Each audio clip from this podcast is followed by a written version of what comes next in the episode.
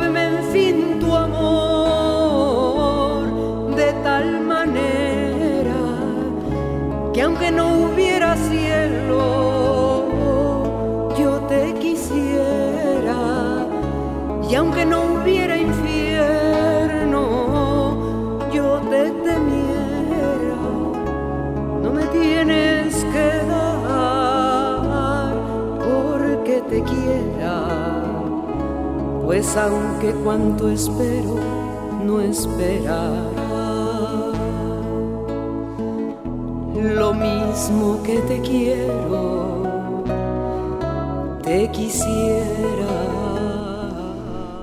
Ruta de interioridad, queridos amigos, lo que hemos venido compartiendo en esta semana mayor, hoy ya es miércoles, miércoles santo. Y ayer comentábamos sobre las causas del dolor, que entendiéndolas desde su realidad nos ayudan perfectamente a reconciliar esa imagen del Dios que es todo amor, de ese Dios que nos mira y que espera que le miremos, con la presencia del dolor en nuestra vida. Un dolor que Dios permite, pero que nunca nos manda, nunca nos envía. Si nuestro propósito es orar, para llegar a esa relación cercana con Dios, para poder corresponder a esa mirada, para poder descubrir esa unión a la cual todos debemos anhelar. Retomando de las últimas palabras que ayer compartíamos antes de nuestro ejercicio de relajación, es la santidad y la justicia lo que nos llevaría a vivir sin temor al dolor y lo que evitaría sin lugar a dudas que lo padeciéramos tanto. Santidad, algo a lo que se hace referencia en la Biblia en tantas ocasiones, lo que se canta en tantos de los salmos y lo que a veces tristemente se nos ha ido desfigurando. Porque para muchas personas la imagen de la santidad es de aquel que no tiene otra cosa que hacer más que retirarse a sus habitaciones, es aquel que a veces va por la vida con mirada triste, es aquel que es tan bueno, tan bueno, que no tiene comprensión alguna para algo o para mucho de lo malo que a veces cometemos. Y por supuesto, el concepto de santidad eh, lo hemos encasillado en aquellos que por entero, por lo menos desde su fachada exterior, eh, dedican su vida al servicio de Dios. No nos ubicamos en los santos cotidianos, en la enorme cantidad de santos que hay a nuestro alrededor, que van caminando a veces a nuestro lado por las banquetas de esta ciudad como de cualquier otra. Porque la santidad se refiere a la práctica de las virtudes, es santo aquel que simplemente sigue la ley de Dios, que sigue la práctica, la vivencia cotidiana de los valores. La honestidad, el respeto, el amor, lo cual implica solidaridad, amabilidad, la capacidad de darnos a nosotros mismos. Aprendí desde hace muchos años, gracias a quien ha sido mi guía, maestro, amigo, un padre espiritual, muy amigo de todos, padre Rafael Checa, que todos debemos anhelar a esa santidad en nuestra vida cotidiana y que no requiere de apartarnos del mundo y mucho menos negarlo, sino vivir desde la congruencia de los valores que Dios nos manda observar y que serán la fuente de nuestra verdadera felicidad, que nos evitarían sin lugar a dudas tantísimo del dolor que padecemos. También en este rubro de procurar acercarnos a ser gente justa, gente santa, la oración juega el papel predominante. Porque en eso sí tenemos que llegar a un acuerdo.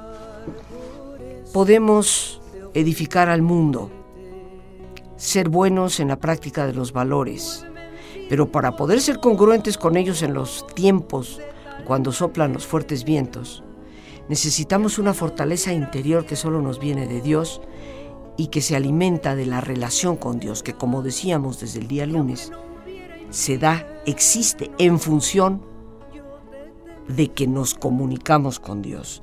Y la vía, el camino de comunicación es la oración. Por eso hoy yo te invito a reflexionar y a cuestionar cuán necesario es renovar nuestra oración. Y si nos damos cuenta de que esto es necesario, tendremos que renovar la aportación nuestra a ese proceso, a ese diálogo, ya que la oración misma no se puede renovar, porque es el amor mismo de Dios el que se hace presente en la oración. Pero sí podemos tú y yo detenernos y cuestionar qué estoy dando yo en ese proceso de intimidad con Dios. Y tu muerte. Muéveme en fin tu amor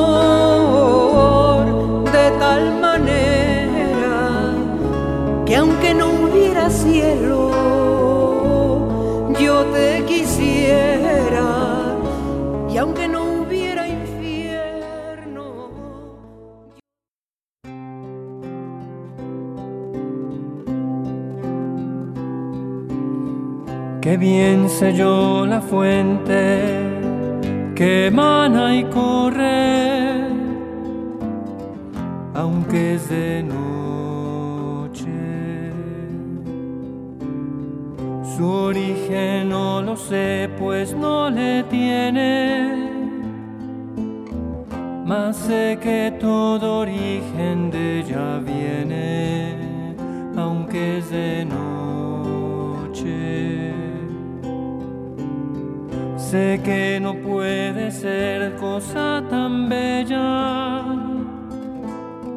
y que cielos y tierra beben de ella, aunque es de noche. Una nueva interpretación de la fonte. Este pensamiento que ha ido permeando nuestra ruta de interioridad en esta Semana Mayor, esta gran poesía de San Juan de la Cruz. Aportar lo mejor de nosotros a la oración. Si la fuente de Dios está en nosotros mismos, para poder acceder a ella, la oración es indispensable. ¿Cómo llegamos a esa capacidad de amar a Dios no por lo que esperamos que nos dé a cambio? Respetar a Dios no por el temor de algún castigo. Eso es el sentido del verdadero amor. Querer amar de forma enteramente gratuita. Por supuesto que el maestro y el que siempre nos lleva a la delantera es Dios mismo. Pero en esto de la oración, que es la puerta del castillo, que es nuestra propia alma, necesitamos renovar nuestra aportación. La gracia de la oración, como decía hace unos momentos, está ya en nosotros por el amor mismo que Dios nos tiene.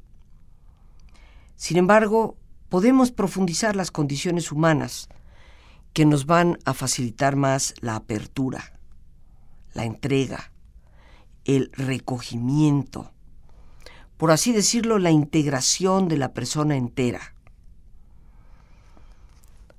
Hemos de hacernos, como se mencionaba en los documentos del Concilio Vaticano II, de todo aquello que nos facilite la mirada silenciosa establecida en el amor. Debemos procurar ser un espacio consciente donde Dios pueda realmente manifestarse. Entrar dentro de nosotros mismos, cerrar los ojos, cerrar esa puerta al mundo exterior y ahí en el silencio hablar con nuestro Padre. Así nos invitó a hacerlo Jesús mismo. Así nos dijo que tendríamos que orar en el silencio de nuestra propia habitación. Sin embargo, es triste ver cómo tantas personas siguen rehuyendo ese silencio. No hay posibilidad de interiorización sin ese abstraernos del ruido de afuera para poder penetrar en nuestra propia persona. Decía Teresa de Jesús que para poder ver, disfrutar de lo deleitoso que hay en el interior del castillo, se necesita entrar en él. Y esto es el camino de la oración. El ser humano, en todas sus dimensiones, va a encontrar que la oración puede practicarse de muchas formas. Y lo primero es la oración cotidiana, ese tiempo que nos damos precisamente para cerrar los ojos y mirar hacia adentro. Ese tiempo de diálogo, de afectuosa mirada, de una afectividad y de un silencio activo para ir esperando ese trabajo que Dios va a realizar dentro de cada uno de nosotros. Porque la oración es comunicación entre dos. No es tan solo hablar y hablar, es dar tiempos y espacios de silencio para poder también escuchar. Dentro de los diferentes tipos de oración de los que hablábamos desde el día lunes, cuando hablamos de la oración verbal o simple, está también la práctica de lo que es la oración litúrgica. Y la oración litúrgica, queridos amigos, pues es la oración común a toda la iglesia. Seguramente has escuchado por ahí términos como laudes y vísperas.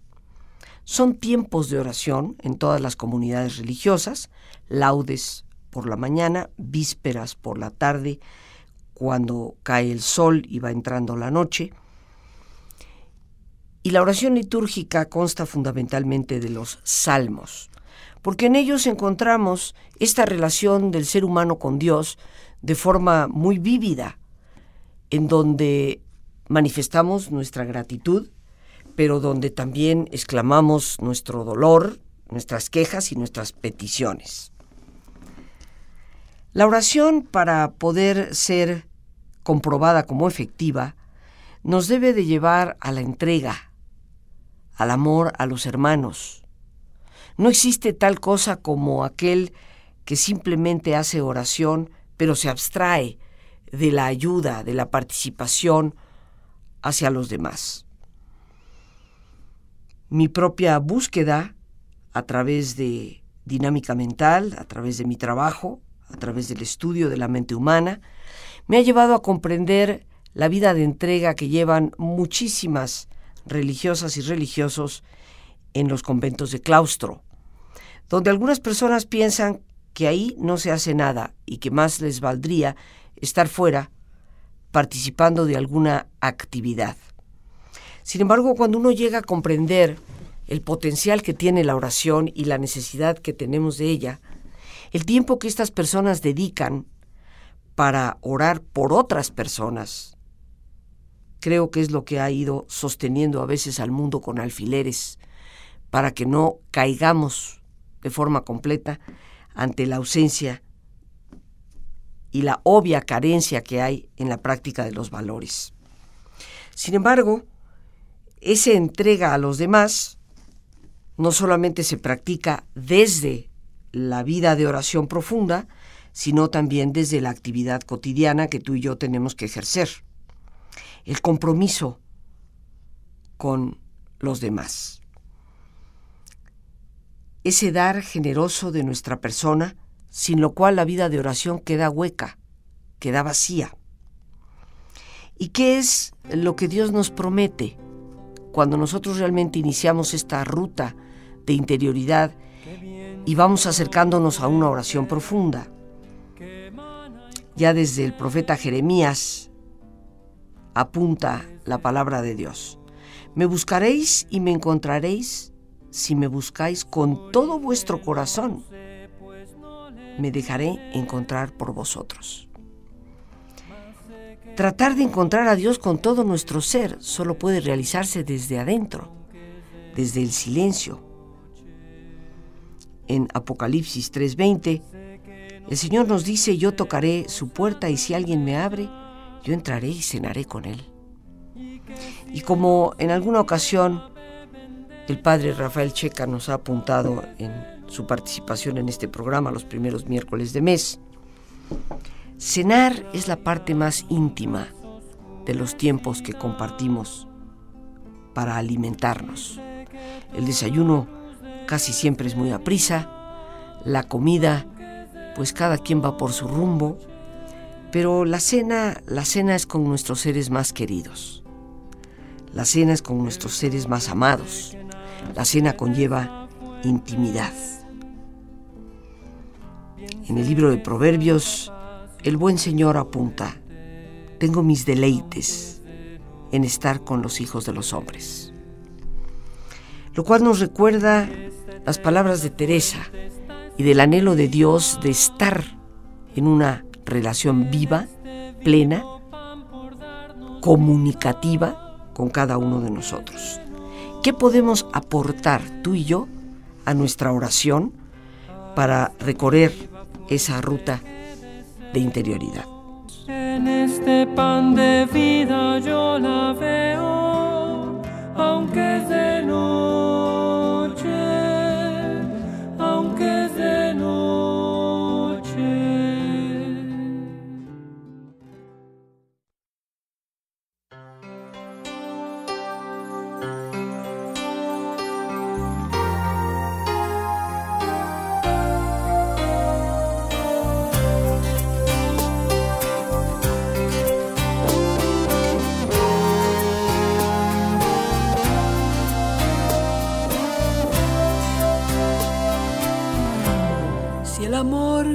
tenéis, Dios mío, es como el que os tengo,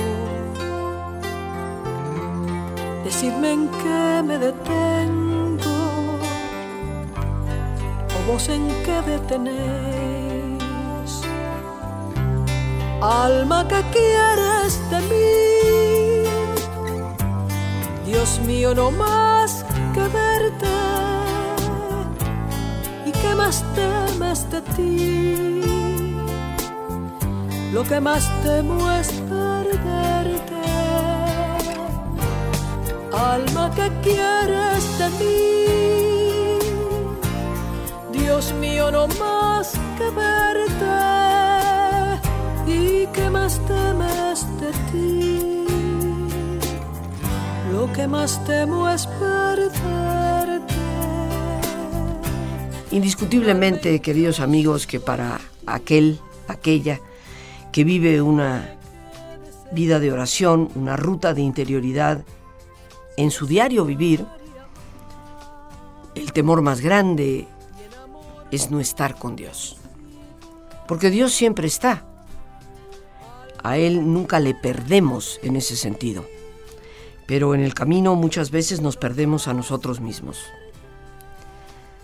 La contemplación como el nivel más alto de oración es un lugar de encuentro entre la interioridad y la vida, entre el proceso de santidad, que significa irnos haciendo al modelo de Cristo.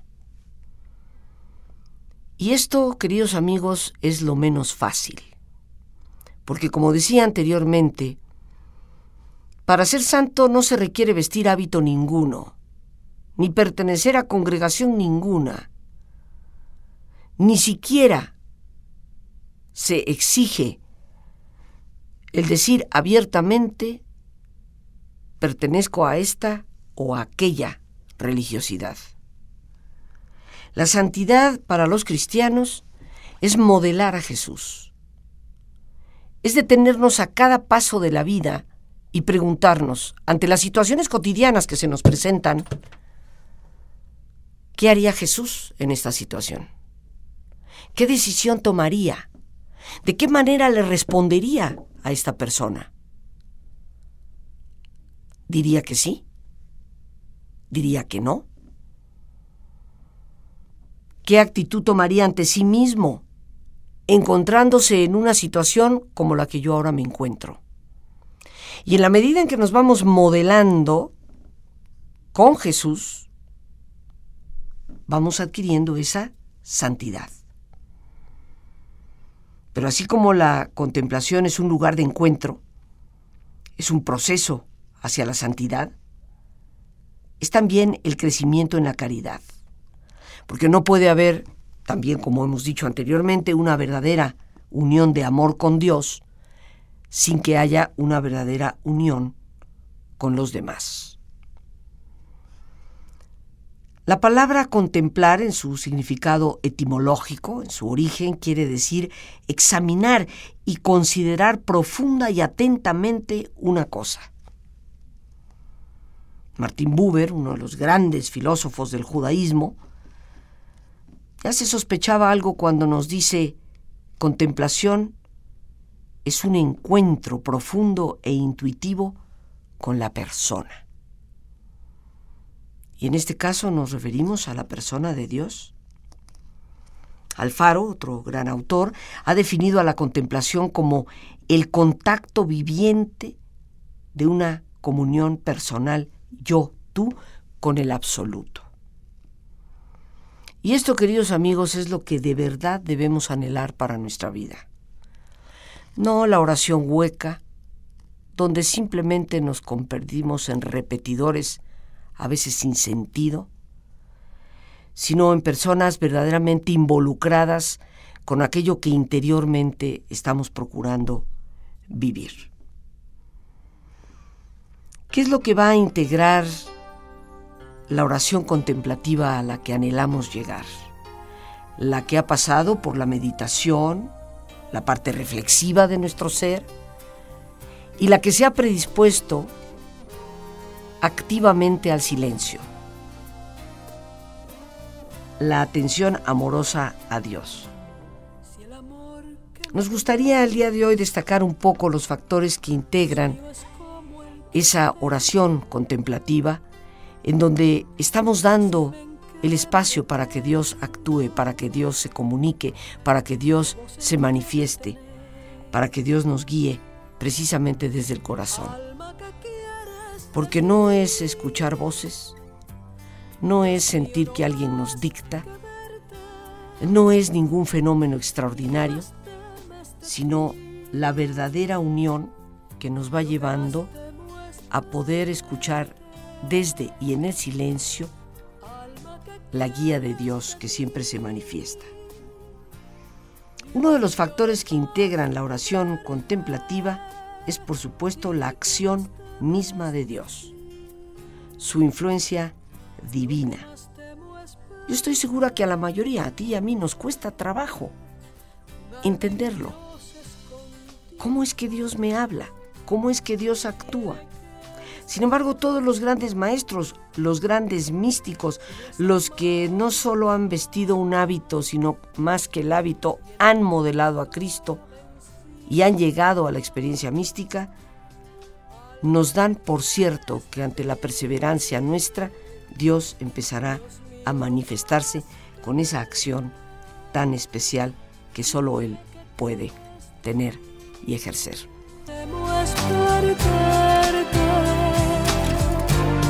alma que quieres de mí.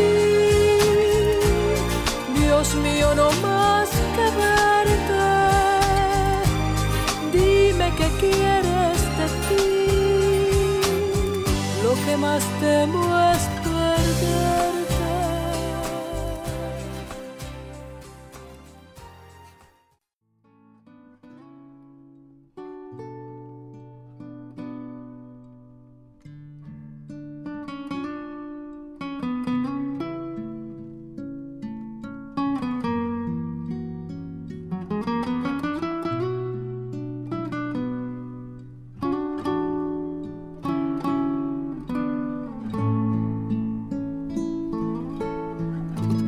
dichosa soledad, silencio amado, páramo de amor, lugar querido, a donde se perdió todo cuidado, a donde se ganó todo sentido. Qué áspero tu amor para pensarlo, que blando tu rigor cuando advertido,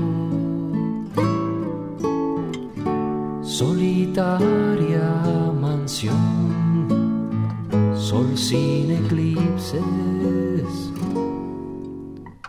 o silencio de amor. ¿Y cuánto dices? Cuánto, queridos amigos, ciertamente hay que escuchar, saber, aprender, esperar, escuchar en ese silencio de amor. Hablábamos de qué es lo que hemos de destacar como factores que integran la oración contemplativa, el más alto nivel de oración al que debemos verdaderamente aspirar. Y ya hemos comentado sobre que uno de sus factores es la acción especial de Dios, es el punto de partida. Tenemos que disponernos. Pero otro factor es la actitud nuestra, de la cual hablábamos el día lunes, el recogimiento activo. No es quedarnos en la pasividad, es recoger las potencias, lo que significa callar la mente para activamente ponernos a escuchar en esa disposición. Y he ahí la verdadera paciencia del santo, la práctica cotidiana de esta oración hasta que Dios, quien es el que lo determina, actúa. A veces nos podríamos preguntar por qué hemos de esperar tanto. A esa aspereza se refiere posiblemente el cantautor que hace unos momentos escuchábamos, Alejandro Topete. Nos parece inhóspito el tener que persistir antes de que Dios actúe.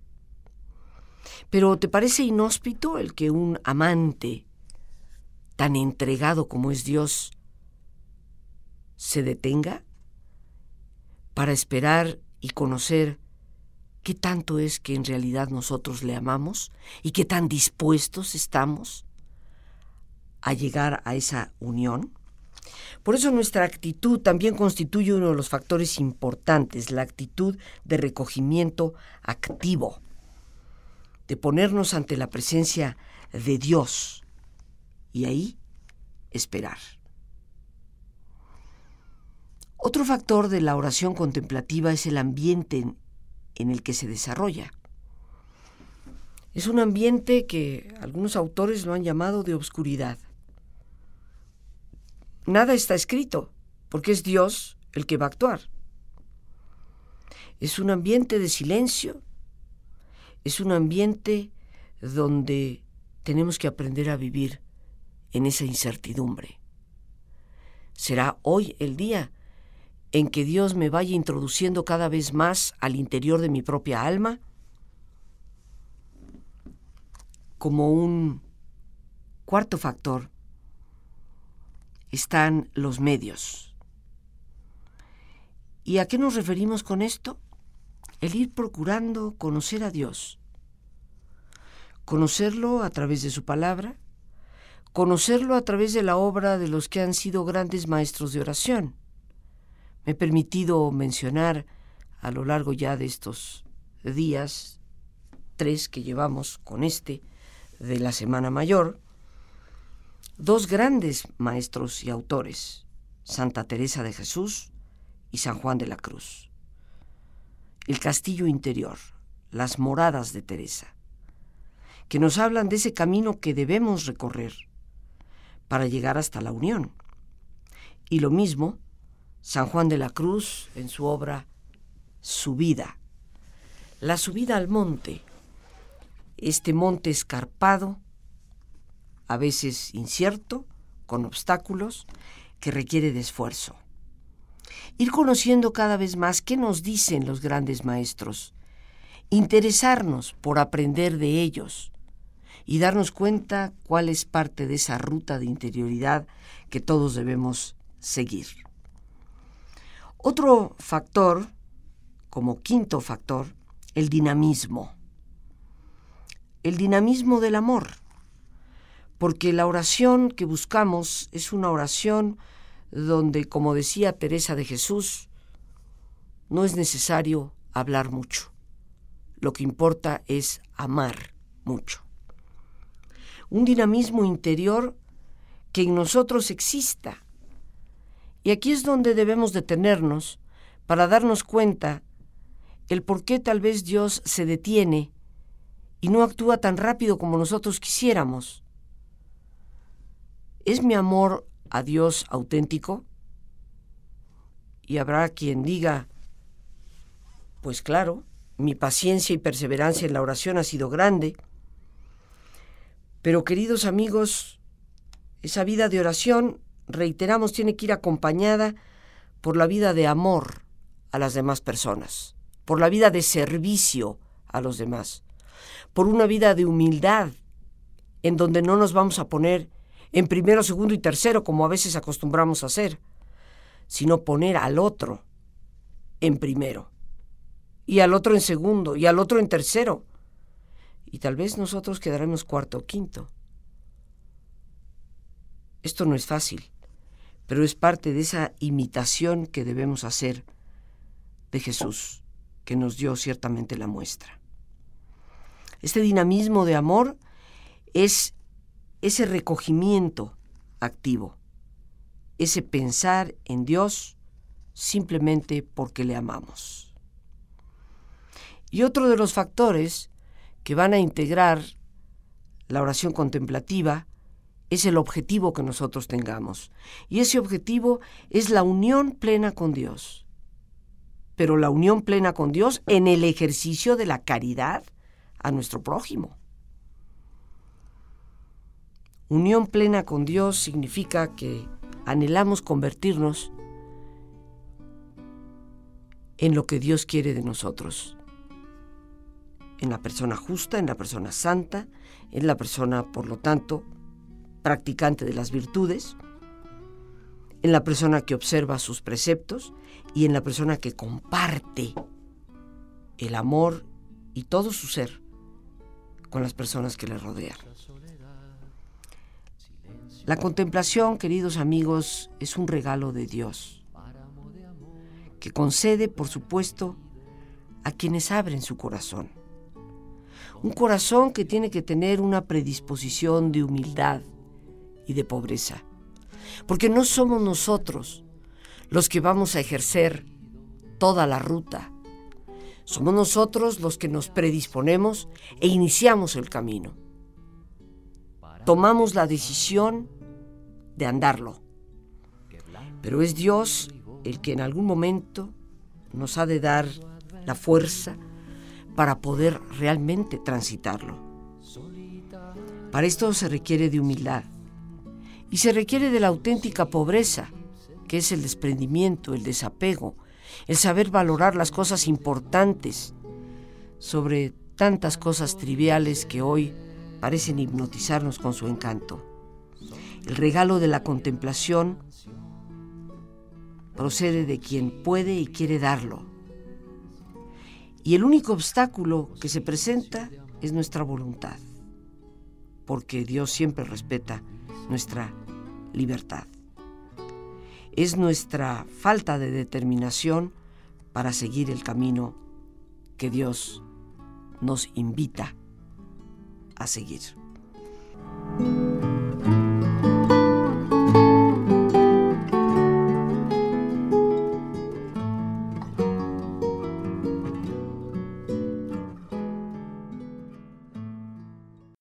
Bien amigos, listos ya para relajarnos.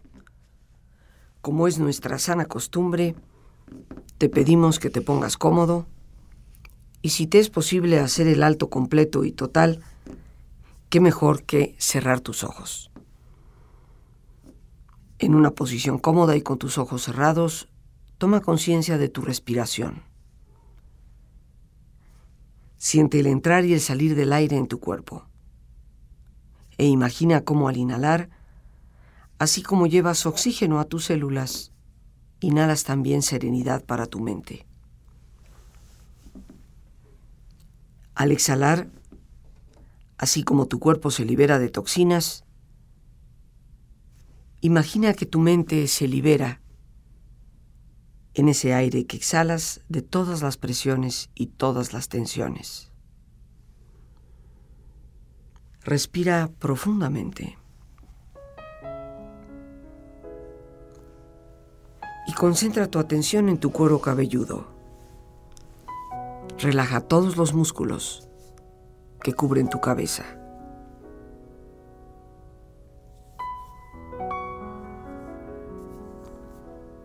Relaja tu frente, tus párpados, tus mejillas toda la piel que cubre tu cara.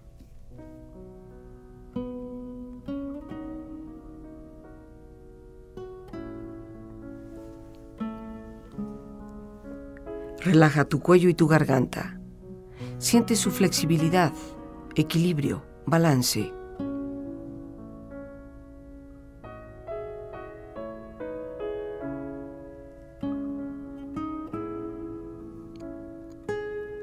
Relaja tus hombros, brazos y manos, así como tu espalda. Siente una agradable sensación que relaja todos los músculos en estas partes de tu cuerpo.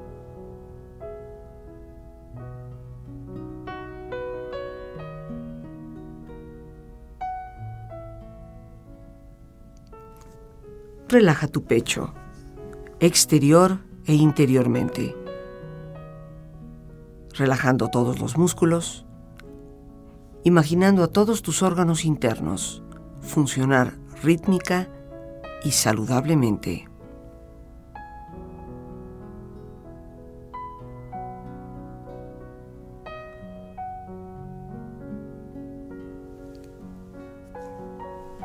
Relaja tu abdomen, exterior e interiormente.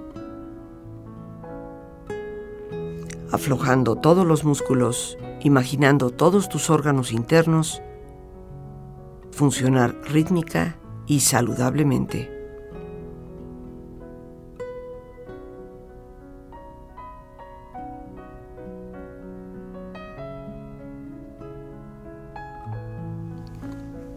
Relaja tus muslos, tus rodillas. Siente la piel, la vibración de la piel en estas partes de tu cuerpo.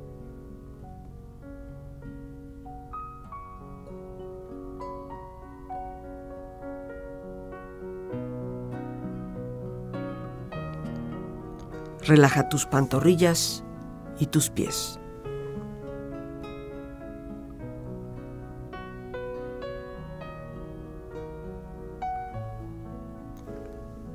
Con tu cuerpo profundamente relajado, proyecta en tu mente la imagen de un lugar ideal para descansar. Imagina los colores, los sonidos, los aromas es un lugar de belleza y de paz. Siente estar ahí y disfrútalo.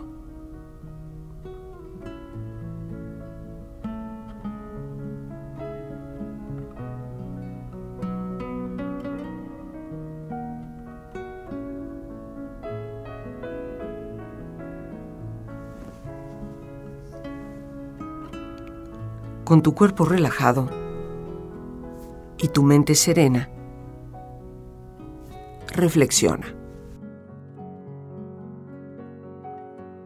Señor, mi Señor, tú me buscas y yo deseo que me encuentres.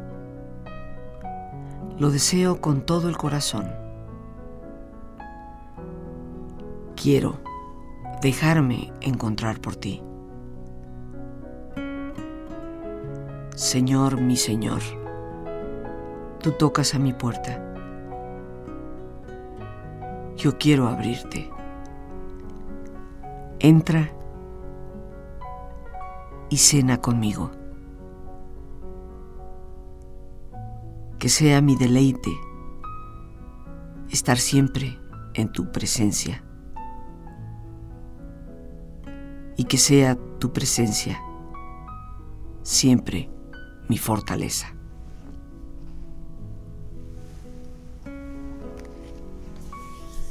Respira profundamente, relájate bien. Y con esta experiencia empieza lentamente a estirarte, brazos, manos, piernas y pies, moviendo tu cuello, bostezando si lo deseas, haciendo que tu cuerpo retome su nivel de actividad habitual, hasta lentamente abrir tus ojos. Ojos abiertos, bien despierto, muy a gusto, bien descansado y en perfecto estado de salud, sintiéndote mejor que antes.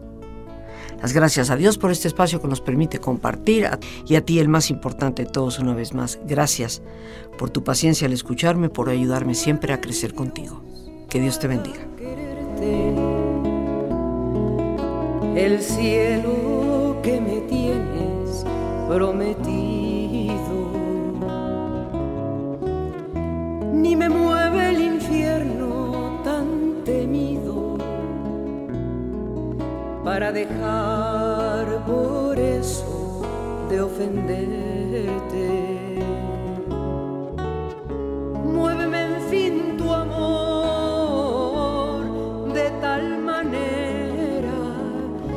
que aunque no hubiera cielo,